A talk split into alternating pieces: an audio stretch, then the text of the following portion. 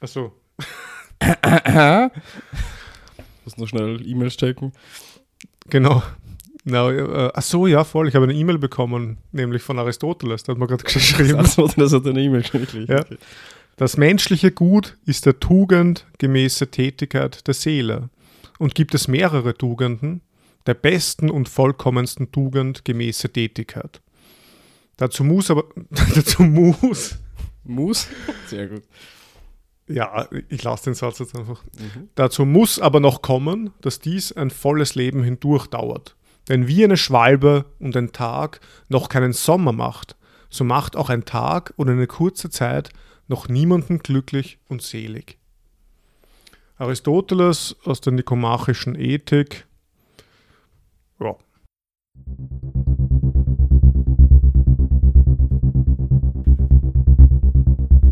Freude heißt die starke Feder in der ewigen Natur. Freude, Freude treibt die Räder in der großen Weltenuhr. Blumen lockt sie aus den Keimen, Sonnen aus dem Firmament, Sphären rollt sie in den Räumen, die des Sehers Rohr nicht kennt. Froh wie seine Sonnen fliegen, durch des Himmels prächt'gen Plan, laufet Brüder eure Bahn, freudig wie ein Held zum Siegen. Aus der Wahrheit Feuerspiegel lächelt sie den Forscher an. Zu der Tugend steilem Hügel leitet sie des Dulders Bahn. Auf des Glaubens Sonnenberge sieht man ihre Fahnen wehen, durch den Riss gesprengter Särge sie im Chor der Engel stehen. Ja, das war jetzt Schiller an die Freude. Ähm, also mich erinnert das immer an, an, an dieses Kurt Sowinetz, alle Menschen, alle Menschen sind wir wieder. Also das möchte ich jetzt auch noch kurz anführen zumindest. Also ich glaube den Refrain. So, äh, alle Menschen sind wir wieder, ich möchte in die Goschen hauen, mir sind alle Menschen wieder, in die Goschen möchte ich hauen. Vater, Mutter, Schwester, Bruder und die ganze Backelras, alle Menschen sind wir wieder, wenn ich Leid sehe, gehe ich Haas. Vielleicht als kleiner Kontrast noch zu, äh, zu Schillers An die Freude. Also, Also, also wenn wir mal eine Ausnahme machen wollen und mehrere Zitate am Anfang vorlesen, dann gleich drei. dann gleich drei. Nicht nur zwei. Allerdings. Also wenn du schon E-Mails von Aristoteles bekommst. Ja. Ja, apropos Aristoteles. Was sagst du denn zu der Schwalbe? Ja, die noch keinen Sommer macht oder so. Also der tugendgemäße Tätigkeiten und das Leben hindurch habe ich mir notiert jetzt. Also ich habe Mhm. nämlich vergessen, mir das aufzuschreiben, aber das dürften die wichtigen Punkte gewesen sein, oder? Also was Ja, das, das gute Leben dann konstituiert, oder? Mhm, genau, also das einmal sich an einen, an, einen, an einen Vorsatz zu halten oder einmal quasi tugendlich zu handeln, macht noch nicht das ganze glückselige Leben aus, das gute Leben, sondern eben im ganzen Leben hinweg tugendhaft zu sein. Mhm. Aber da muss man natürlich sagen, dass tugendhaft da etwas ganz Eigentümliches bedeutet, nämlich das ist jetzt nicht, weiß ich nicht, so, so christlich tugendhaft, also Mhm. das denkt nämlich an Kardinaltugenden oder an so Sachen wie weiß ich, Frömmigkeit oder weiß ich, die halt sehr moralisch konnotiert sind, sondern das, das heißt, da kann ja durchaus auch so Tüchtigkeit heißen in einer Mhm. Sache oder eben auch so Sachen wie, weiß nicht, Tapferkeit, wo man vielleicht auch nicht sagen würde, das ist eine moralische Tugend. Mhm.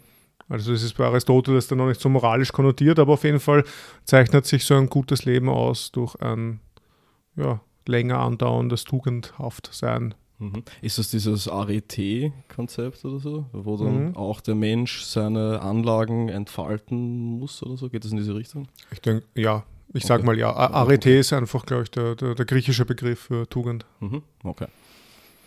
Ja. Ja, das sind drei Antworten zu zweit. Ähm, hier sprechen wir über ein Thema, in, jewe- in dem wir jeweils drei Fragen dazu vorbereiten und diese dann hier beantworten.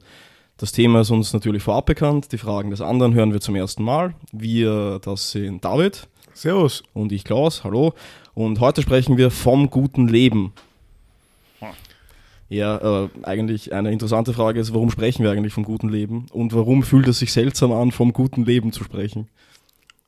Ja, ich, ich habe ja vorher schon scherzhaft gesagt, heute werden wir den Menschen quasi sagen und preisgeben, was das gute Leben ist und wie sie zu leben haben. Mhm, genau, also äh, äh, ganz unserer Maxime gemäß keine Sollensätze oder Genau. wenig Sollensätze Keine. Antworten im Podcast, drei Antworten. Also, mhm, sehr gut. Und von dem her, glaube ich, ist das, kann das unangenehm sein, wenn man, also das Thema vom guten Leben, wenn man das vorhat. Also, ich meine, man kann das ja nicht rein deskriptiv angehen, man kann ja nicht wertfrei vom guten Leben sprechen. Hm.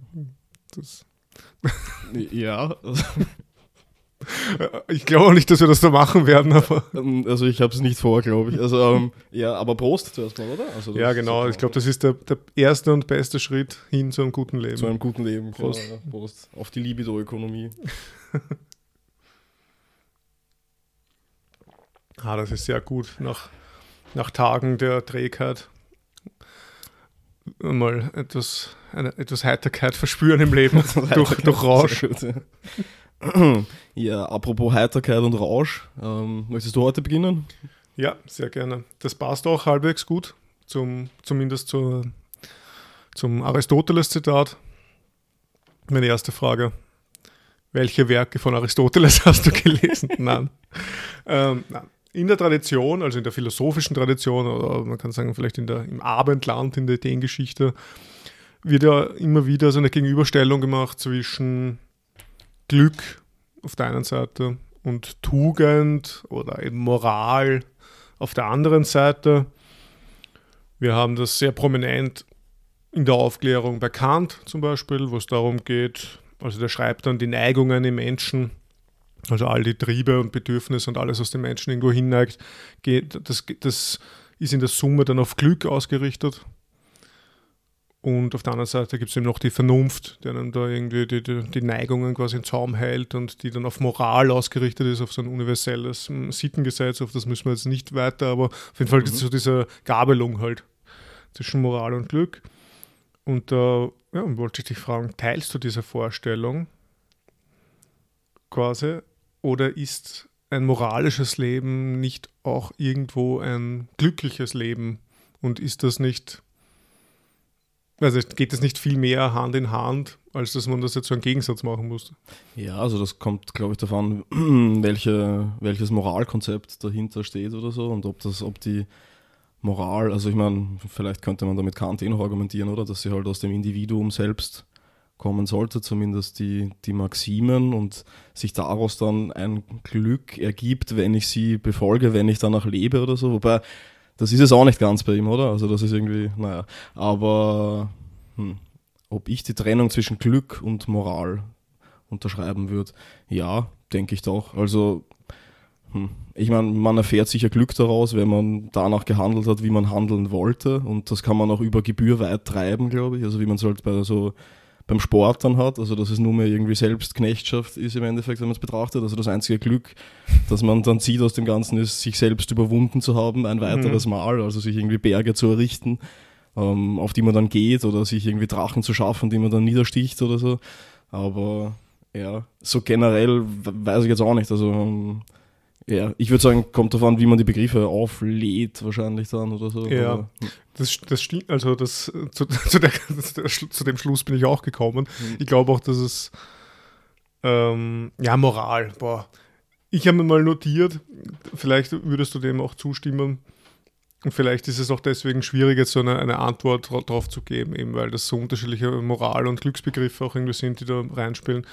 Aber wenn man zum Beispiel Glück als Augenblicksglück definiert, Mhm. wo man so sagt, so ja, man könnte auch sagen, vielleicht so eine, so eine unmittelbare Lustbefriedigung oder sowas. Und das steht da dann schon oft irgendwie so zu moralischen Vorsätzen oder so. Also wenn man- wenn es jetzt ganz hart auf hart kommt, beispielsweise, weiß nicht, wenn, wenn man ans Fremdgehen denkt oder so, Mhm. und man ist dann im Rausch, man ist in einer Situation, es bieten sich Gelegenheiten und im Augenblick ist das wahrscheinlich eben so ein Augenblicksglück und was aber natürlich, äh, ja, also wenn, wenn man jetzt die Treue und die Ehrlichkeit als, als moralisches äh, Prinzip annimmt und Mhm. sich das mit seinem Partner, mit seiner Partnerin irgendwie so quasi ja, darauf geeinigt hat, dass das ein, ein bindendes moralisches Prinzip ist für die Partnerschaft, dann ist das natürlich schon ein Widerspruch. Und das, glaube ich, kennt jeder oder jeder aus unterschiedlichen Kontexten. Ich meine, Mhm. das ist halt, finde ich, ein sehr anschaulich, anschauliches Beispiel. Mhm. Auf der anderen Seite gibt es dann vielleicht nicht nur das Augenblicksglück, sondern so ein, eine Art eben, was Aristoteles eher anspricht, so ein, so ein gelingendes, glückliches Leben. Mhm. So quasi, wenn man dann im Sterbebett liegt, dann blickt man zurück und dann sagt man, ja, insgesamt, Mhm. insgesamt eh glücklich und gelingend oder so. Ja, Und das ist da- die ärgste Geschichtsrevision in Wahrheit. Ja. Also muss es sein, denke ich.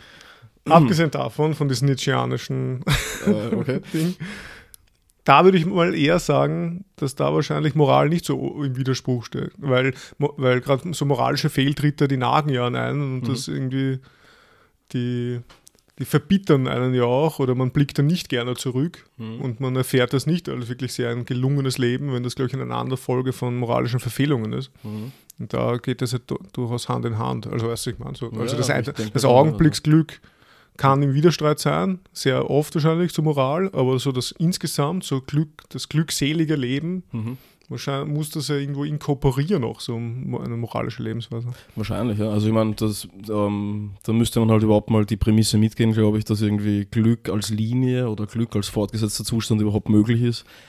Wo der große Schopenhauer natürlich widersprechen wird, denke ich. Also das, das ist maximal punktuell ähm, möglich, aber selbst dann würde ich sagen, also ich meine, klar, man kann so einen Grundbass von Zufriedenheit mit der eigenen Existenz, das will ich nicht abstreiten. Also es ist nicht so, also ich denke, dass man die ganze Zeit nur im Leiden äh, befangen ist, bis halt ja, die minimalen Momente des Glücks durchbrechen.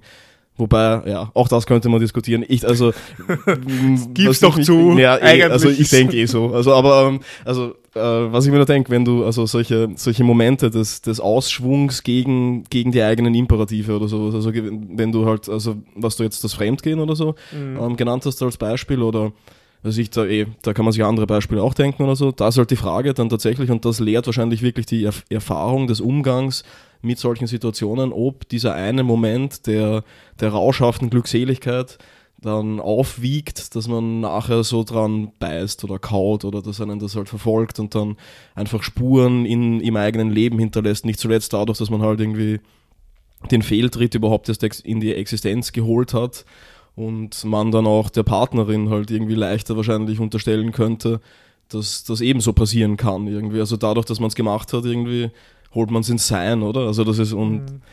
damit vergiftet, sich, vergiftet man sich wahrscheinlich mehrere fortdauernde Momente. Allerdings ist auch das, ich weiß nicht, so zu generalisieren, weiß ich nicht, also ein, also ja, also was jetzt Treue anlangt, da habe ich mein Leben schon versucht nach, nach, nach Grundsätzen auszurichten sozusagen, aber also was jetzt das über die Stränge schlagen anlangt, äh, an Einzelsituationen würde ich schon sagen, dass auch, also ich meine, kennt man ja eh, also ein guter Rausch wiegt dann doch auch immer wieder mal die zwei Tage Leid, Schmerz und äh, ja, Decke über den Kopf ziehen. Aber auf. das ist ja Also, keine, also aus meiner Sicht ist das keine moralische Verfehlung, ein guter Rausch. Ja, es kommt davon, wie man es definiert. Also wenn man sich als arbeitsames Wesen durchgehend fasst und eigentlich hat man schon auch ein bisschen so den Eindruck, oder? Also wenn man halt auch trinkt, dass man dann denkt, ja, am nächsten Tag kann ich trotzdem was machen oder so. Sonst wären ja nicht diese ganzen absurden Vorstellungen jedes Mal geboren, dass man dann sagt, ja, ja, und morgen treffen wir uns um sieben und dann gehen wir laufen gemeinsam oder so. Also was man dann, ich meine, ich, ich, Aber das ist einfach schlechtes Antizipationsvermögen. ja, okay. Also man wird ähm, im, immuner gegen sowas, aber nichtsdestotrotz erwische ich mich immer noch mit dem Vorhaben dann, also gerade, also wenn der Rauschpegel steigt sozusagen, dass ich mir dann denke, ja, oh, und am nächsten Tag, ja, ja, da schreibe ich diesen Text weiter und jetzt habe ich eine großartige Idee und so. Also mal abgesehen davon, dass die Idee dann nicht großartig ist, ist auch der nächste Tag dann nicht so geladen, dass man halt, also ja, da dazu kommt, dann tatsächlich irgendwie Worte zu Papier zu bringen oder eben Handlungen ins Sein zu setzen überhaupt dann, aber Ich finde ein, ein ganz, ganz ein guter Indikator für eine moralische Verfehlung auch. Also auch wenn man das vielleicht selber rational gar nicht so einholen kann, aber es, es, es überkommt einen intuitives, wenn man dran denkt und dann irgendwie redet oder so ausruft oder irgendwie so unwillkürlich auf einmal irgendwas kommt und so, ah, irgendwie so Ja, ja, Geräusche. total. Ja, also. Und man versucht, und der, der Körper wehrt sich quasi gegen diese Erinnerung oder so. Das ist ganz eigenartig. Mhm. Und, und, und dann versucht man es natürlich gleich wegzuwischen und man denkt nicht mehr dran. Mhm. Aber ich glaube, das, das zeigt ganz gut so die dunklen Momente, wo man sich denkt, mm, Mhm. Also so formen sich wahrscheinlich überhaupt erst die Maximen, würde ich sagen. Also bei mir äußert sich das darin, dass ich dann irgendwelche Lieder vor mich her singe oder so. Ja, also genau. auch das, dass mein Geist mich wegzieht von diesen Situationen meiner Verfehlung oder so, aber, aber gleichzeitig mich auch immer wieder hintreibt. Und also, also das ist so die Frage nach einem Freiheitsmoment für, für mich auch irgendwie immer gewesen, weil woher kommen diese Melodien? Mhm. Das sind ja nicht die, die, also die ich vorgebe, sondern das sind meistens irgendwelche Britney Spears Sachen oder so, dann also halt irgendwas, was das so offensichtlich tief in meinem Inneren ist, oder so, keine Ahnung. ja, Ja. das ist, das ist Aber das ist eine, also das ist eine total, also, äh, eine, also wie wirklich eine, eine seltsame Begebenheit jedes Mal aufs Mhm. Neue. Also, dass man dann irgendwie sofort Laute in Sein stößt oder so, um Ja. wegzukommen von dem, also von seinen Verfehlungen oder Ja, so. da musst du Also, mal vorstellen, jetzt im Hinblick auf diese aristotelische Vorstellung eines gelungenen Lebens, du dann am Ende deines Lebens zurückdenkst und, Und nur noch solche Leute, solche quasi Laute Tourette-Syndrom hast. Okay. Nein, nein, nein. Ja, also es ist ja auch, dass man dann diese, äh, die Dialoge, oder? Oder die, die Konversationen, in denen man nicht das geleistet hat oder nicht das gesagt hat, was man Ja. eigentlich sagen wollte, dass man das dann nachspricht, Stimmt, oder? ja. Also, also bei mir ist das total so, wenn ich mich, wenn ich mich zurückziehe, dann sind meine ersten Spaziergänge total nur vergiftet von dem. Also da gehe ich einfach nur auf und ab und rede vor mich hin die ganze Zeit und, und, und reproduziere einfach Situationen, in denen ich meines, also meinem Erachten nach gefehlt habe. Einfach. Und dann halt, ja. Aber ich meine, das legt sich dann auch. Es ist halt so eine Art von Psychohygiene wahrscheinlich, es nochmal zu sagen, oder? Äh, gefährlich ist es nur, wenn man das so in diesen, in diesen Abendstunden macht irgendwie. Also wenn man sich so im Bett hin und her wälzt und Mhm. dann diese kleinen Kränkungen nochmal durchgeht. Ja. Also, ja. Oder, den, oder wenn du es in öffentliche Verkehrsmittel machst. Ja, da, das, das stimmt natürlich. Oder in neuen Situationen wieder so Unrecht tun den anderen Leuten. Also sie, sie in den Gesprächspartner, die Gesprächspartnerin hineinzwingen, die, die damals war. Ja. Hm. Apropos hineinzwingen, ist wahrscheinlich, also ich werde jetzt meine Frage in dich hineinzwingen. Wenn es nur die Frage ist, okay. Ja, wir, wir haben übrigens, ich, ich, ich habe vergessen, also das ist nur Wasser und kein Mineralwasser beim Spritzer. Ja, ist mir jetzt gerade Ich habe mir das schon irgendwie- gedacht, dass irgendwas nicht stimmt. Ja. Hm. Apropos, äh, wenn wir schon beim Thema sind, ich habe mir überlegt am Weg daher, dass ganz lustig wäre, wenn wir in unserem Podcast immer quasi thematisieren würden, was wir trinken und so, sodass wir auch die Weinkenner und Kennerinnen auf unsere Seite ziehen. Und aber dann ist mir eingefallen, eigentlich trinken wir nur grüner Veltliner von 2019 wahrscheinlich. Ja, oder Welsch Riesling von 2019. Irgendwo so äh, von der billigen Mhm. äh, der äh, teureren Schiene der billigen Fraktion. Ja, oder ich so. weiß auch nicht, wie, wie sinnvoll diese Informationen sind. Ja, ich. Deswegen- also ich meine, den, den gemischten Satz vom Hofer finde ich auch großartig, aber ich meine, Mhm. ich weiß ja nicht mal, also was da. Nein, Ja, man könnte okay. es vorlesen, was hinten steht. Du, Mhm. Weiß nicht. Dunkle Blumen in der Genau. Nase, also diese ganzen Weinprädikate. Südhang. Und so. Mhm. Ja. Ja, genau. Ähm, zu meiner ersten Frage. Das gute Leben. Wann ist das Leben wirklich gut? Wann ist das Leben leicht? Wann ist ein Kuss ein alles verschlingender Sog von Leidenschaft, der die Welt mit dir in den süßesten Abgrund reißt? Wann ist das Wasser so klar, so kühl, so rein, so gut? Wann sinkt der erste Bissen einer Speise gleichsam wärmend tief und tiefer in dich ein? Das Leben ist leicht, wenn der Kopfschmerz von gestern ist. Erst dann ist der Kuss, was er dir sein kann, wenn er ausführlichem Begehren folgt. Das Wasser ist so kalt, so klar, wenn du durstig bist. Das Essen erst wahrhaft Essen, wenn du hungrig bist. Ist dann das gute Leben nicht eigentlich der gute Kontrast? Und was ist die Konsequenz daraus? Also ich habe versucht, mal diese Einleitung kürzer zu halten, Wow. sozusagen. Also, Also, ich wusste jetzt nicht, ob du ein Zitat vorliest oder ob das von dir ist. Aber offensichtlich ist es von dir, wenn du, wenn du jetzt ja, keinen schon, Namen ich sagst. es nicht. Ja, ja, Mhm. Ja, der Kontrast genau. Ist Der es. das gute Leben ausmacht, sozusagen. ja, es ist- hundertprozentig. Ja.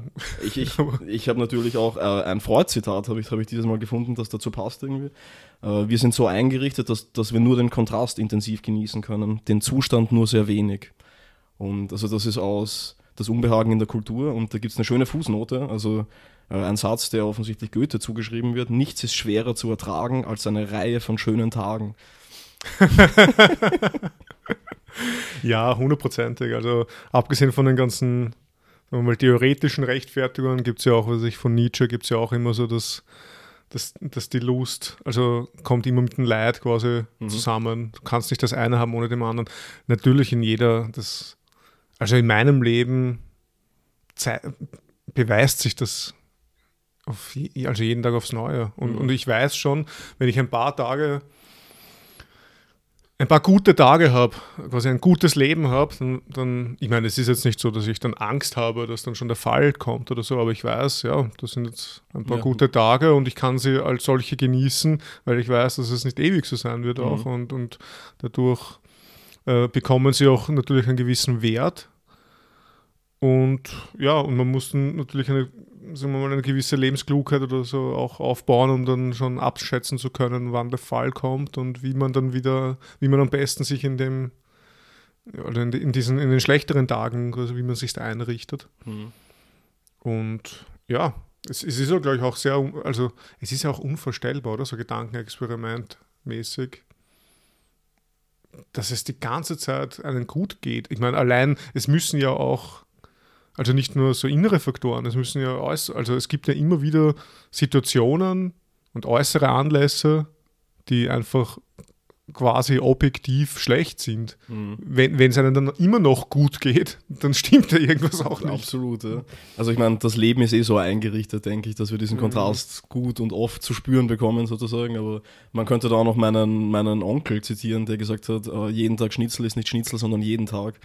Das ist eine, eine sehr schöne kurze Formel, finde ich, für das. Nochmal, jeden Tag ist jeden Tag Schnitzel ist nicht Schnitzel, sondern jeden Tag. okay. Also weil Schnitzel für ihn etwas sehr Besonderes Ja, ist, sozusagen. Mhm. Äh, Ja, Ja. stimmt. Beim Essen hat man das auch natürlich. Mhm. Ähm, ja, ich, ich habe mich nur gefragt, also wenn man diesen Gedanken zu Ende denken würde und ausgehen würde von so dieser, also ich weiß nicht, es, es, es, gibt ja Leute, die das Leben einfach nur so als sch- schön empfinden, oder? Oder als gut oder so. Und Gibt's also das? ich denke Ja. doch, also die jeden Tag in den Sonnenschein Ja, hineinspazieren ja, und keine Ahnung. Die Müßiggang frönen, so Ja, wie der. Gorg. der Gorg. okay. Naja, wie er das beschrieben hat, diese, Also. diese, die Landpartie. Mm, stimmt, ja. Also die Hüte, ja. Mhm. Genau. Ähm, also wie dann diese Leute überhaupt ihre, ihre eigene Glückseligkeit, also, also wie das dann zu rechtfertigen wäre noch eigentlich. Also wenn, und was ich mir auch gefragt habe, also wenn man das ernst nimmt, also, also, also vor allem, wenn man dann sagen würde, okay, das, das, das Leben bietet einem diesen Kontrast gerade nicht. Also es ist nicht so, dass man irgendwie ähm, oftmals Kopfschmerz hat und dann erst der, also deshalb die Tage, an denen man keinen Kopfschmerz hat, richtig genießen kann, als freie Schritte in das Licht des Lebens oder wie auch immer. ähm, ja, sehr poetisch. Naja, gut. Ähm, aber Sehr schön. also wie man das dann ein, also wie man das denn überhaupt verstehen kann. Also ob man dann so die, die, die Abgründe selbst herbeiführen muss. Also ob sich diese Leute dann selbst so einen, so einen, so einen destruktiven, so einen Thanatos-Trieb äh, zuschreiben. Also dass sie, also machen die, dann, die sich dann selbst dafür verantwortlich jedes Mal, wenn irgendwas nicht klappt, sozusagen, ist dann meine Frage, weil ja alles gut ist, weil das Leben ja schön ist, die Welt gut, die Menschen freundlich und alles leibernd sozusagen. Und wenn dann halt irgendwas Schlechtes passiert, so ist, sind, sind sie dann selber schuld oder? Ich weiß nicht, wenn das, wenn das wirklich so konsequente Vulgäroptimisten sind, wie, die, wie du sie beschrieben hast, dann, schöne Strohpuppen in Wahrheit, oder? Dann- dann werden die auch bei sich nichts Schlechtes finden. Also die, die werden ja alles, was sie erfahren, so interpretieren, dass es gut ist. Oder? Und auch, auch die schlechten Seiten haben dann die guten Seiten, denn ja, man wird ja stärker durch solche Erfahrungen. Mhm. Also ich weiß gar nicht, ob die dann irgendwie Schuld suchen. Was Ja. anderes wäre bei so gebrochenen Seelen wie uns, die natürlich die Schattenseiten des Lebens kennen und immer wieder in den Abgrund blicken, die werden wahrscheinlich auch nach ein paar Tagen Glückseligkeit irgendwann anfangen, absichtlich. Äh, Destruktiv Absichtlich. Gegen, gegen sich selbst zu agieren. naja, es ist auf, auf einem ganz äh, banalen Niveau wäre das, wenn ich äh, eine Woche lang sehr produktiv und im Schaffensprozess und irgendwas schreibe oder so und sehr man denkt, wow, okay, jetzt habe ich was geschaffen und so. Und dann ist Freitagabend und dann äh, we- weiß nicht, vernichte ich meine Psyche und meine Physiologie so, dass ich einfach dann mal zwei Tage nichts schreiben kann Mhm. und auch nichts sinnvoll lesen und so weiter. Und mein Körper braucht halt dann die Zeit, um sich wieder zu regenerieren, dass er überhaupt wieder auf den Level kommt, wieder so gut zu sein wie vorher. Und das ist ja dann schon so eine, eine künstlich herbeigeführte ja, Selbstzerstörung. Ja, oder eine Pause halt einfach, oder? Also das habe ich, hab ich mir schon noch in diesen Fällen gedacht. Aber ich will noch kurz zu dem, zu dem, zu dem Punkt vorhin zurückkommen. Ich habe dann oft gehört von solchen Leuten, dass sie sich schlechte Taten äh, im Nachhinein dadurch erklären, also durch so einen komischen Perspektivenwechsel, dass sie dann sagen, ja, das hat schon seinen Sinn gehabt, sozusagen. Also alles, was passiert, hat seinen Sinn. Mhm. Also und da habe ich das schönste Gegenargument, also schönsten, naja, boah, also überhaupt nicht, aber ähm, bei Imre Kertész, der sagt, dass die Shoah, dass der Holocaust dieses Argument zerstört hat. Weil nämlich dann, also wenn man sagen würde, dass das alles seinen Sinn hatte, dass alles im Leben seinen Sinn hat für die, für die, für die, für die Zukunft, wie auch immer, dann, dann würde man die Auslöschung von, von Millionen Leben, also dann würde man dem einen, einen Mhm. positiven Sinn zuschreiben oder so. Ja, Das ja, ist einfach- das also- ist ja das Problem von, so, von solchen ra radikalen Optimisten, oder? Dass damit alles gerechtfertigt ist. Ja, Wenn du absolut, sagst, ja. das, das Leben ist an sich und immer gut, ich meine, das ist, die, die andere Frage ist, ist ob so eine Position, ob es ob, Menschen gibt, die wirklich so sind. Man, teilweise scheint es schon so, oder? Mhm. Man, wir haben schon so manche Menschen kennengelernt, wo man sich dann schon so denkt, okay, da ist alles einfach immer gut und mhm. der, der, du bist dann blind natürlich für die kritischen Flecken. Ich meine, das ist natürlich ein, ein total prominentes Beispiel, also was ich, mhm. Zweiter Weltkrieg und aber man ist ja prinzipiell dann blind äh, für Kritik, oder? Wie mhm. kann man dann überhaupt noch äh, quasi die Kraft der Negativität ausnutzen, um um kritische Punkte zu sehen oder anzusprechen. Das ist ja eigentlich total blind. Mhm.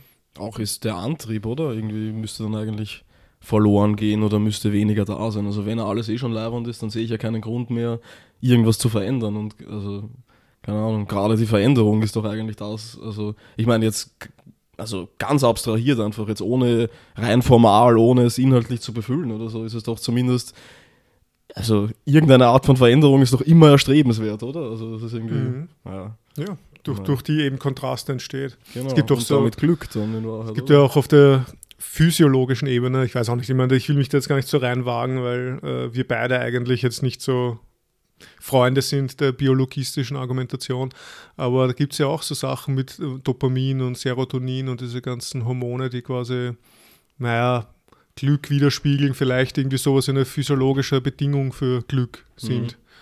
Mhm. Und wenn man die ausschüttet, dann erfährt man besonders viel Glück und so weiter. Und da gibt es dann auch so Experimente mit irgendwelchen Ratten oder so, die halt die ganze Zeit ihr Dopamin ausschütten oder so. Das ist, das ist halt, die werden halt verrückt einfach. Ja, also quasi, die haben keinen Kontrast mehr. Die werden echt verrückt und rennen nur im Kreis und, und haben halt zeigen Verhaltensstörungen und so. Ja, aber das ist halt aus dem, aus dem nüchternen, schmerzvoll geladenen Blick betrachtet, oder? Zu sagen, also vielleicht ist das eh Sauerleibend, also vielleicht ist jeden Tag ja. Schnitzel eh, also super Schnitzel ja. und nicht jeden Tag. Also, vielleicht ist auch also. verrückt sein das wahre gute Leben. Ja, also, keine also, hm. Es ist also, hm, ja, also das ist ein zu weites Feld oder so. Ja, also, ich weiß nicht. Aber äh, als ich irgendwann auch Anfang 20 viel Lyrik geschrieben habe und mich damit beschäftigt habe, da hatte ich schon einen Moment, in dem ich dachte, dass ich irgendwie kurz davor bin, den Faden zu verlieren, weil ich alles nur mal lustig fand. Also sämtliche Handlungen, die die Menschen rund um mich herum gesetzt haben, waren einfach so komplett, also ich, also ich habe mir halt eingebildet, dass sie so einfach zu durchschauen und einfach nur mal lustig sind und da fehlt, also echt immer viel gefehlt, dass ich mir die Harley-Mütze mhm. aufsetze und dann mit so, mit, mit diesen Glocken oben dann nur mehr herumrennen und auf Leute zeige und so, also naja. Aber ob, ob, das dann wirklich glücklich war, also ich weiß nicht. Es war halt lustig, aber. Ja. ja naja. Okay, gut. Gut, apropos lustig. Mhm, ähm, deine zweite Frage ist, ist, ist, ist sehr lustig. Die zweite Frage ist sehr lustig. Mhm. Ähm, wir haben ja in unserem Kierkegaard-Podcast mit Gorg schon besprochen oder also mal angerissen, was es bedeutet, das, Leben ästhetisch zu betrachten. Mhm. Und wir haben auch äh, in unseren anderen Podcast immer wieder sagen wir mal, eher jetzt ästhetischer Blickwinkel an, an, an viele Themen und Begebenheiten gerichtet, als jetzt irgendwie einen moralischen oder weiß ich nicht, oder politisch oder irgendwas. Also sagen wir so, diese ästhetische Betrachtung von Sachen ist uns ja, liegt uns nicht fern. Und Nietzsche schreibt in der Geburt der Tragödie aus dem Geiste der Musik, das hast du schon mal auch paraphrasiert, ich glaube, ich weiß nicht mehr in welcher Folge, ich glaube, wo es um über Politik gegangen ist, mhm. ähm, denn nur als ästhetisches Phänomen ist das Dasein und die Welt ewig gerechtfertigt. Mhm. Und das ist ganz lustig irgendwie, so die, also bei der Stelle, also lustig, aber sehr spannend. Spannend ist genau so ein dummes Wort. Interessant. Ich auch Interessant. ja, egal, es ist gar nichts. Es ist einfach aus der Perspektive eines Gottes, hm. der sich so seine Schöpfung quasi betrachtet. Mhm. Und, und Nietzsche hat, man kann die Stelle so interpretieren, dass Nietzsche hier ein, ein Gedankenexperiment anstellt, wie es ist, wenn man das Dasein und die Welt quasi aus Perspektive eines Gottes, eines Schöpfers betrachtet und dann bleibt bleibt eigentlich nicht viel anders übrig, als das ästhetisch zu betrachten, mhm. weil es sich quasi als Schauspiel da darbietet. Und ja, meine Frage ist, und ich weiß ja natürlich die Antwort schon, aber mich würde trotzdem interessieren, wie du das wie genau, wie du das formulierst, genau, rein ästhetisch betrachtet. Ah, okay. Ähm, ja, ist, was sagst du zur, zum, zum Mittel der Ästhetisierung des Lebens und der Welt und des Daseins ja, als, als ein notwendiger Bestandteil des guten Lebens. Ja, also ich sage dazu, dass das meine zweite Frage ist auch eigentlich. also nicht ganz natürlich, aber also so. Ja, du kannst sie formulieren, wenn du willst, wenn es passt, gleich jetzt oder willst du das mal antworten? Na, also. ich glaube, ich werde einfach mal darauf antworten und dann Reste sammeln oder so mhm. vielleicht aus meiner Frage. Das, das erscheint mir ganz gut. Also, hm, also was ich mich gefragt habe, ist nämlich auch, ähm, okay, oder vielleicht, ja, ich werde versuchen, das irgendwie einzuweben in meine Antwort vielleicht. Ähm, das gute Leben betrachtet von welcher Perspektive aus? Also von der Person aus, die es lebt oder von der Person aus, die das gute Leben betrachtet. Und das mag dann durchwegs auch das eigene gute Leben sein, sozusagen. Also ähm, ich habe da jetzt nicht Nietzsche, sondern mein, also eines meiner Lieblings-Schopenhauer-Zitate, vielleicht, das bringe ich jetzt einfach mal kurz an irgendwie. Heute ist Zitatetag. Inzwischen heißt, mich, heißt ein Optimist mich die Augen öffnen und hineinsehen in die Welt, wie sie so schön sei. Im, Im Sonnenschein mit ihren Bergen, Tälern, Strömen, Pflanzen, Tieren und so weiter. Aber ist denn die Welt ein Guckkasten? Zu sehen sind diese Dinge freilich schön, aber sie zu sein ist etwas ganz anderes.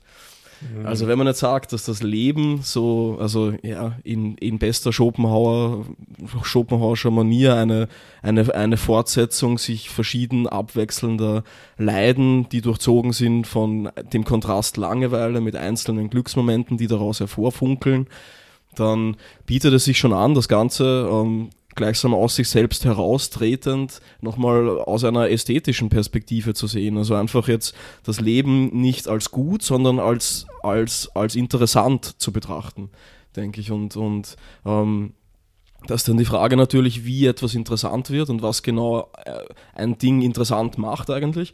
Und das ist dann eine total ästhetische Frage für mich. Also ähm, das ist die Frage nach der Schönheit letzten Endes. Also das gute Leben als die interessante Kunst in gewisser Weise. Also, und mit der, mit der interessanten Kunst meine ich jetzt mehr so ähm, der Blick auf die eigene Existenz künstlerisch verklärend, also sowohl nach hinten. Ich habe meinen Einstieg auch mit Kierkegaard gemacht, nämlich, oder habe es versucht, also dieses poetische sich erinnern sozusagen. Also das ist ja schon eine kunstvolle Betrachtung der eigenen Vergangenheit, mehr oder minder, die, die natürlich hinzu und zusammenlügt und so weiter, aber eben ähm, sich selbst gleichsam aus einer anderen Perspektive betrachtend, nicht in dem Moment, in dem ich jetzt gegen, das Schmerz, gegen den Schmerz, gegen das Leid ankämpfend leben muss, aber auch ähm, in der Vorausschau, also als schaffendes Entwerfen meiner selbst in der Zukunft sozusagen. Und ähm, also zu rechtfertigen, denke ich, die eigene Existenz ist so aus dieser Perspektive absolut, also und sogar viel eher noch als jetzt irgendwie so eine Art von nur hm, sagen wir, ein gutes Leben im Sinne davon, dass ich mir Wünsche jetzt sofort erfülle, weil das würde ja eigentlich relativ einfach gehen, oder? Also wenn man es genau nimmt, da kommt man ja relativ leicht in dieses, ja, also ich meine, ich, ich bin gern satt, ich esse gern gute Dinge, ich, ich weiß nicht, ich bin wahrscheinlich auch gern betrunken, sonst würde ich es ja nicht machen oder so. Also sonst würde ich mir das einfach die ganze Zeit einfach nur zuführen, sozusagen. Also das wäre dann wahrscheinlich so ein rein, ein, eine, Art von, von physiologisch im Moment herbeigeführtem Glück. Aber ähm, das wahre gute Leben, denke ich, hat schon zumindest, das wahre gute Leben, genau, das formuliere ich jetzt einfach mal so, mhm. hat, hat zumindest schon Sehr auch diesen, ganz genau, ja, also diesen Charakter, soll, es soll, es muss, ähm, äh, den Charakter haben auch, sich selbst zu entwerfen, seine, seine, seine Vergangenheit zu entwerfen, sich aus einer anderen Perspektive zu sehen, sich interessant zu sehen und interessant zu machen, denke ich. Also ich stimme dem total zu, wenn das jetzt die Frage ja. war irgendwie. Äh, meine Frage wäre dann noch, vielleicht kann ich da jetzt einfach gleich mal zurückrichten. Ich würde aber gerne noch, zu dem, was, ich würd ja? noch zu dem was sagen, ähm, weil ich jetzt die Gelegenheit habe, ähm, Nietzsches Position ein bisschen mit Schopenhauers Position quasi zu kontrastieren, mhm. weil du jetzt auch den Schopenhauer reingebracht hast und, und es ist, finde ich, total interessant. Also die geneigte Hörerschaft kennt sich ja schon hinlänglich aus mit Schopenhauer, ähm, auch durch deine Beschreibung seiner, seiner Kunsttheorie quasi oder seiner Kunstphilosophie mal im Spiele-Podcast. Ähm, es ist ja so, dass bei Schopenhauer äh, tut sich da Schönheit auf, wo, wo man den Willen verneint und das Leben verneint und wo man eine, eine Distanz hat zu, zum eigenen Willen, zu den, zum, zu, zu den, weiß nicht, zum Treiben, zu den Trieben und so weiter. Und Schönheit tut sich dann bei ihm auf ähm, wenn, der, wenn, das, wenn der Wille gestillt ist, wenn er kurz äh, ruhig ist, wenn er wenn eben so ein Quietiv eintritt, wäre das nein. Und aus dieser Perspektive wäre das gute Leben, also aus ästhetisiert, aus Schopenhauers Perspektive, wäre das gute Leben dann sowas wie Entsagung oder so, oder ein Leben, was man, was man in Distanz führt zu den Dingen, zu den Menschen, die einen umgeben und dadurch aber genau Schönheit erkennt mhm. in der eigenen Lebensführung. Und bei Nietzsche wäre eben das Kontrastprogramm, wo es, eben darum geht, dass Schönheit, und das schreibt er dann auch wortwörtlich in Anspielung eben auf das Kreativ des Lebens bei Schopenhauer, wo Schönheit das Stimulanz des Lebens ist, was eben antreibt, was äh, aus Lust entsteht. Mhm. Und aus dieser Perspektive wäre dann eben Schönheit im Leben nicht irgendwie ein distanziertes Verhältnis, sondern eben ein, ein nahes Verhältnis zum, zur Lust, zu, zu anderen Menschen, zu allen Dingen, die man liebt oder so oder die man genießt. Und so gesehen wäre dann das Leben quasi ein lustvoller Rausch. Mhm. Also, also damit halt auch eingeschlossen, den Schmerz nicht, nicht zu vermeiden, sondern fast, fast zu bejahen. Zu, zu umarmen ja, als, genau. als ein Teil des Lebens oder so. Ja. Klar, und, also und, das, das, und, dann, und, ich will nur darauf hinaus, dass wir dann da zwei Modelle haben, um das Leben zu rechtfertigen, nämlich als Gutes im Sinne eines ästhetisch guten Lebens, nämlich auf der einen Seite ein, ein distanziertes, asketisches, entsagendes Leben und auf der anderen Seite eben so dieses tanzende und auf Lust gerichtete und alles umarmende Leben. Aber beides verbunden durch, also beides äh, ästhetisiert gedacht mhm. und nicht moralisch oder so. Beides ästhetisch gedacht, aber komplett diametral entgegengesetzte ja, Lebensformen oder mhm. Erscheinungsweisen, wie man sein ein, ein, gutes Leben sich vorzustellen hat. Mhm. Ja, absolut. Also eine, eine sehr schöne Gegenüberstellung. Ich denke auch, dass man, also das war ja ähm, Inhalt unseres philosophischen Ringkampfes, oder? Also und genau. unseres Lekt Lektüreprojekts, also Nietzsche gegen Schopenhauer zu lesen. Also ein großes Ja gegen ein großes Nein zu lesen. Im Endeffekt das Ergebnis war, dass das weder bei Nietzsche ein totales Ja noch bei Schopenhauer ein totales Nein war, sozusagen. Ja. Und, und für mich vermischt sich das auch nach und nach zumindest in meiner ja, ästhetisch motivierten Rechtfertigung von Lebensbegebenheiten meiner Existenz zusehends. Also mir ist natürlich klar, dass man das jetzt irgendwie ähm, trennen müsste und trennen könnte, aber diese, dieser Entsagungscharakter bei Schopenhauer, dieser dieser asketische ist ein durchwegs, zumindest wie ich ihn betrachte, ästhetisierter. Also das ist ein stilisierter Asket, der einfach dann, also der den Style des Entsagens hat. Und, und in diesem Style des Entsagens, und das ist jetzt wieder Nietzsche, also ich glaube, seine, seine Kritik daran ist auch ein, ein Moment des Aufgehens, also des, ähm, des Affirmierens dieses ähm, dieses Lebens der letzten Entsagung sozusagen. Und er, also Schopenhauer sagt dann halt dagegen nein, aber es ist nur ein letztes Bejahen, also ein letztes Bejahen der Verneinung. Aber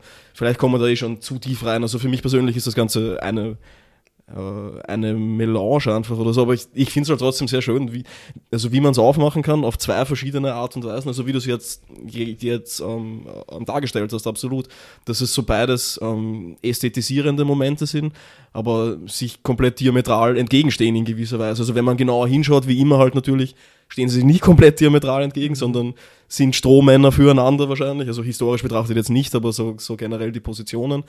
Aber ja, also beides führt über den Weg der ästhetischen Sicht auf das Leben oder der, mhm. also ja.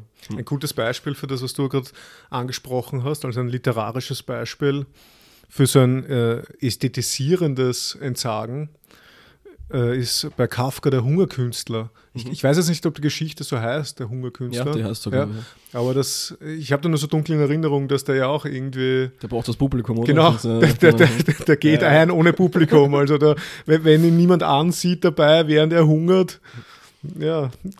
ja, Es ist überhaupt, also ähm, bei Nietzsche in, in, in Menschliches, Allzu Menschliches, da gibt es ja diese, diese eigene Passage von einer ganzen Reihe von Aphorismen, die sich, also indem er den, den, also das Ideal des Asketen demontiert, mehr oder minder. Mhm. Also so richtig, dass er einen Teil seiner selbst dämonisiert und uh, um über diesen Teil herrschen zu können, dann sozusagen, und, und halt einfach nur, dass halt einfach als, also der Asket als Lustverwirklichungsmaschine oder so, also halt wirklich übel zerstört, keine Ahnung, aber ja, sehr schön. Ja, also. Hm.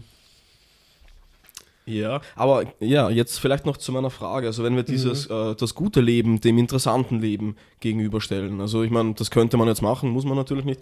Äh, das gute Leben als das Leben im Moment sozusagen, also in, in, dem, in dem du jetzt bist sozusagen und das interessante Leben im Rückblick und in Vorausschau und mit diesem Konstruktionsmoment sozusagen. Ähm, was würdest du sagen, wie viel deines Lebens ist gut und wie viel ist interessant und was ich auch interessant finde, ist, willst du eher ein interessantes oder ein gutes Leben führen? Okay, aber nur, nur mal zur Klarstellung. Also mhm. das gute Leben würdest du auf den gegenwärtigen Augenblick beziehen. Ja, genau. Also in diesem Fall ähm, hier nur rein arbiträr diese Unterscheidung aufgemacht hat, sozusagen. Also das, das gute Leben einfach, ähm, ich bin in dem Moment selbst gefangen, also erst Personal mehr oder minder. Also Jetzt nicht, mhm. dass ich irgendwie künstlerisch drauf schaue, auf die Vergangenheit oder auf die Zukunft, sondern einfach in dem Moment. Halt. Also so eine Art von, von also vulgär Hedonismus oder sowas vielleicht, ja. aber nicht nur natürlich. Also das muss sich ja nicht nur in Völlerei und überhaupt, also in dem ganzen Ausleben, das ja. Und dem gegenübergestellt auf jeden Fall das interessante Leben, also auch das, was man an anderen Menschen interessant findet und dann auch an sich selber interessant findet, weil ich die, diesen Punkt der, der, der der Perspektivität ähm, machen wollte, dass man dann auch sein eigenes Leben in Hinblick darauf, dass es interessant für andere ist, ähm, verändert, um es dadurch dann als gut im Nachhinein rechtfertigen zu können. Ja, also dass es eigentlich im Moment gar nicht leibend ist und vielleicht im Moment nie leibend ist oder so, aber mhm. im Rückblick oder im Vorausgriff dann auf die anderen betrachtet eben gut ist ja, oder interessant. Also ich, ich denke, also ich denke, das nimmt einen extrem großen Bereich im Denken ein, quasi sich selbst und sein Leben interessanter zu machen für, mhm. für sich und andere.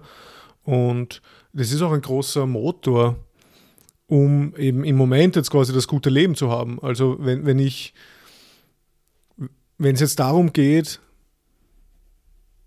Dinge zu tun, die mich insgesamt im Leben glücklicher machen.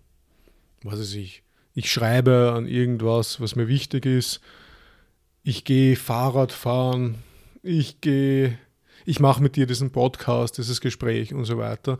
Da habe ich selten, auch wenn das dann vielleicht die Tätigkeiten ja trotzdem jetzt irgendwie Spaß machen oder so oder intrinsisch motiviert sind. Es ist ja, ist ja schön, sich mit dir quasi zu unterhalten. Mhm. Aber trotzdem ist, schwingt ja immer irgendwo so die, die Vorschau und die Rückschau mit, um mich da weiter motivieren zu können oder auch um mich überhaupt da quasi auch mich freuen zu können auf das, weil ich weiß, okay, das letzte Mal danach, als wir uns über, uns über das unterhalten haben und das war irgendwie voll nett alles und irgendwie war das, weiß ich, war das cool oder, oder wenn ich, wenn ich vorausschaue, ah ja, wenn ich jetzt diesen Text fertig habe, dann habe ich vielleicht ein Buch und wenn ich dann ein Buch habe, dann habe ich dieses Buch in der Hand und dann mhm. sehe ich, das ist ja das Ziel oder ich weiß nicht. Und das sind alles so ideale Bilder, die, in der ich mich selbst, also mit den Bildern mache ich mich selbst interessanter und dadurch motiviere ich mich, diese Ideal- Bilder auch irgendwo gleich zu erreichen. Ja, total. Und dann und, auch das, das, ja. das, Leben in dem Moment gut zu finden, oder? Also wenn du diese, ja. diese Podcast-Gespräche ansprichst oder so, das ist natürlich jetzt eine Überwindung immer für mich. Und, und im Moment davor, da habe ich mir schon oft genug gedacht, ja, okay, jetzt, jetzt eigentlich freut es mich gar nicht oder sowas. Aber es ist halt Rückschau und Vorgriff, das Interessante daran oder das, das, das, das Interesse, macht dann, dass ich das mache überhaupt oder dass ich mich zu Texten setze oder wie, wie du gesagt hast, halt an dem Projekt arbeite und, und das macht dann auch die Momente erst gut, oder? Also ich meine nicht, dass es dann immer gut ist oder so, sowohl, sowohl im Schreiben als auch im Sprechen gibt es dann genug Momente, wo ich mir denke, ja, das ist jetzt nicht labernd, aber manchmal hat man halt dann diesen Flow und oder ja. wo es halt einfach sehr, sehr, sehr leibend ist und dem hätte ich mich nicht ausgesetzt, hätte ich nicht diese, dieses konstruktive Interesse vorher formuliert irgendwie. Also, ja, ich glaube auch, das ist ein, also das, was du gerade beschrieben hast, ist eigentlich der Optimalfall. Also so aus meiner Sicht, so dass du, also dass du das initiierst, also dass du dich motivierst, indem du es interessant machst, mhm. Indem du vorschaust oder zurückschaust und dir irgendwie so die, die positiven Erlebnisse vor Augen führst. Und dann, wenn du es machst, dann gehst du aber durchaus im, im Moment auf, eben in einem Flow. Und da wird dann zumindest so, so, so ja, in, in, in schönen Momenten, sagen wir mal so, des Schaffens oder so oder des Arbeitens, gehst du ja dann so auf und dann wird das Tun auch irgendwo zum Selbstzweck und du musst dich dann für diese Zeit, in diesen Zeitpunkten nicht mehr künstlich interessant machen. Ja, genau. Und es schafft auch erst ja, das weitere Interesse für die Zukunft und für Ja. also ich meine, es reichert deine Interessensbildung an, oder? Das ist so, ein, Mhm. so, ein, so ein komisches Wechselspiel. Und da ist dann halt irgendwie diese Aussage, so nett ich die finde, irgendwie, dieses Ja, du bist genug, du bist gut oder, oder sowas. Mhm. Das, ich meine, sicher, also es ist ja nicht falsch, keine Ahnung, aber es hat für mich halt irgendwie schon auch dieses hm, den Charakter von, okay, dann brauche ich nicht mehr an mir zu arbeiten. Und wenn ich, also dann brauche ich auch nicht mehr interessant zu sein oder so, wenn ich nicht mehr interessant bin. Also für mich selbst jetzt in erster Linie. Natürlich kann man das dann wieder destruieren und sagen, alles, was für mich se- selbst interessant ist, ist geboren. Also daraus, dass es interessant für die anderen ist, aber wie auch immer. Also, ähm, aber dann, dann fehlt mir ja einfach dieses, die Möglichkeit, etwas Gutes zu empfinden, weil ich es vorher als interessant definiert habe. Und damit, also damit beraube ich mich gerade selbst der Möglichkeiten von Gutem und nicht Interessantem. Ja, aber dann wärst du wieder bei diesem komischen Vulgär-Optimismus, wo alles gut ist Ja, und wo eben keine Veränderung möglich ist, auch nicht nötig ist. Hm. Und ja, aber deswegen sage ich ja zu dir auch immer nach dem Podcast, deine Fragen waren scheiße, Klaus. ja genau. Weil, weil, weil ich, ich will dich nicht loben. Das, ist- das wäre Stillstand. Äh, das machst du nicht. Ärgste äh, Stockholm-Syndrom. Also ich komme immer, bitte, bitte David, mach mich fertig. Nein, liebes Publikum, ich schwöre, das macht der David nicht. Also nein, ich bin eh selber schuld. Ich, ich provoziere sie. Also. Ich Ah, okay. schicke so ganz zufällig Rettungscodes. Kugelschreiber, okay. Bitte rettet mich. Genau, er spielt das rückwärts ab dann. Also da ist die Wahrheit. Gut, das heißt, wir kommen jetzt zum letzten Part. Zur letzten Frage allerdings, ja. Und da will ich jetzt ganz praktisch werden. Wir haben jetzt eh schon. äh, Ich auch. Oh mein Gott. wir Na, haben, passt, also fangen wir an. nee, wir können das ja dann wieder gemeinsam beantworten. Ähm, wir haben ja philosophische Höhenflüge jetzt hinter uns und jetzt gehen wir zur Diät. Diät, wie du sicher weißt, kommt ja vom griechischen Diaita.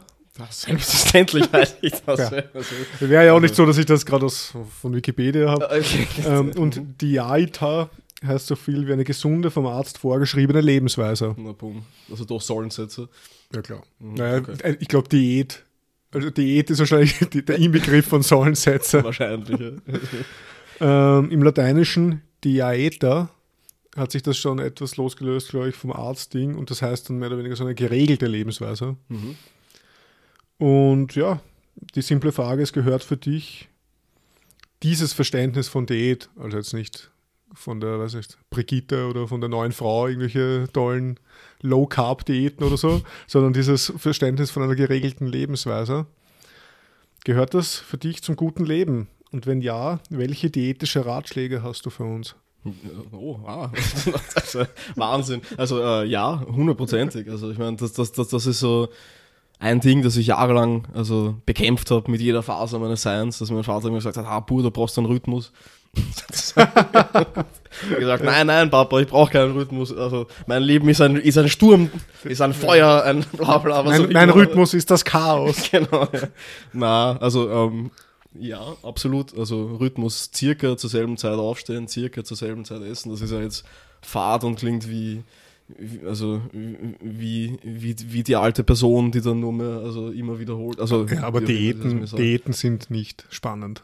Ja, Also, eh, aber es, es, es, es ist zumindest produktionsfördernd und produktionsfördernd heißt dann in weiteren Sinne auch, also ich meine, ich produziere ja nicht um was zu produzieren, sondern ich produziere, um irgendwie glücklich zu sein, glaube ich, also oder um Zufriedenheit dadurch zu bekommen und ich merke es halt schon, dass ich, also ich genieße es, dass das, was ich Sumpf nenne, also das einfach das in den Tag hineinleben, das kann ich sehr gut, das ist in mir auf jeden Fall und also, äh, keine Ahnung, der torkelnde Bruder oder was auch immer, wie ich das mal genannt habe.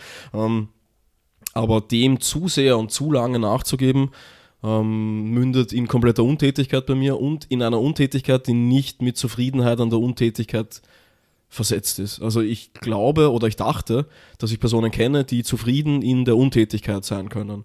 Ähm, ich hatte das nie. Also das ich- ich glaubst weiß du nicht mehr, oder? Also Dass es Personen gibt? ich? Ich weiß nicht, also es sind weniger geworden. Also die, von denen ich dachte, da bricht das mittlerweile ein wenig. Vielleicht, vielleicht ist das dem Alter geschuldet oder halt der. Nein, also ich will mir da gar nicht anmaßen, irgendwelche Gründe anzugeben. Ich habe nur die Beobachtung gemacht, dass es nach und nach bei den Leuten, bei denen ich dachte, dass es so, ja, okay, das ist eigentlich, ja, das ist schön, das zu sehen, so Leute, die zufrieden sind, einfach damit in den Tag hinein zu leben oder den, das zu verfolgen, worauf sie halt gerade Lust haben, sozusagen, ohne jetzt irgendwie sich, sich Pläne zu konstruieren und wie, wie auch immer. Also, und sich interessant machen zu müssen. Ja, genau, ja. ja, naja, also bei mir ist es auf jeden Fall schon so, dass ich äh, einen Rhythmus brauche, unbedingt und ähm, auch der Sport ist es, glaube ich. Also irgendwie zumindest irgendeine Art von Geregeltheit in dem Ganzen.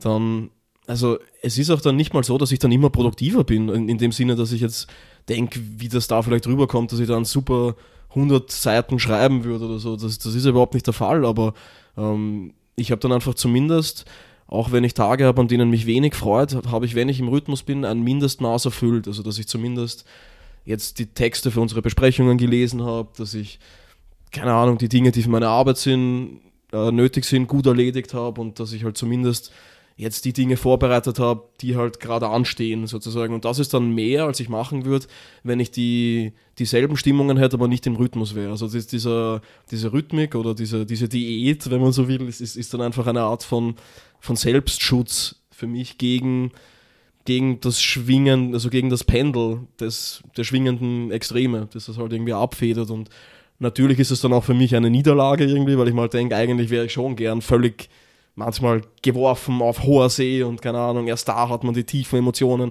da hat man die großen Ideen oder so, ja, das mag eh alles sein, aber die große Idee ist nichts ohne die kleinen Ideen, ohne, ohne die kleinen Ideen und die kleinen Ideen sind nichts ohne die kleinen Ausführungen. Und also das ist Ludwig Hohl nochmal, so seine See vom Arbeiten, der mich irgendwie doch recht beeindruckt hat oder mich verfolgt irgendwie in gewisser Weise.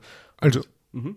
ich würde nur kurz noch an, also reinkrätschen. Bitte. Weil du redest da von Pendel und quasi das, das so Diät versus Pendel oder so. Also du hast so deinen Rhythmus, deinen Diät-Rhythmus, um diesem Pendel der existenziellen Extreme zu entgehen. Und ich würde halt sagen, mein, mein, meine Diät ist eben das Pendel. Ja, aber ich stoße es an in dem Fall. Also ich sage ja. dann halt, ja, und das machst okay. du genauso. Also du ja. bist der der große Instrumentalisierer deiner selbst, glaube ich, in, in, in so vieler Hinsicht. danke sehr, danke sehr.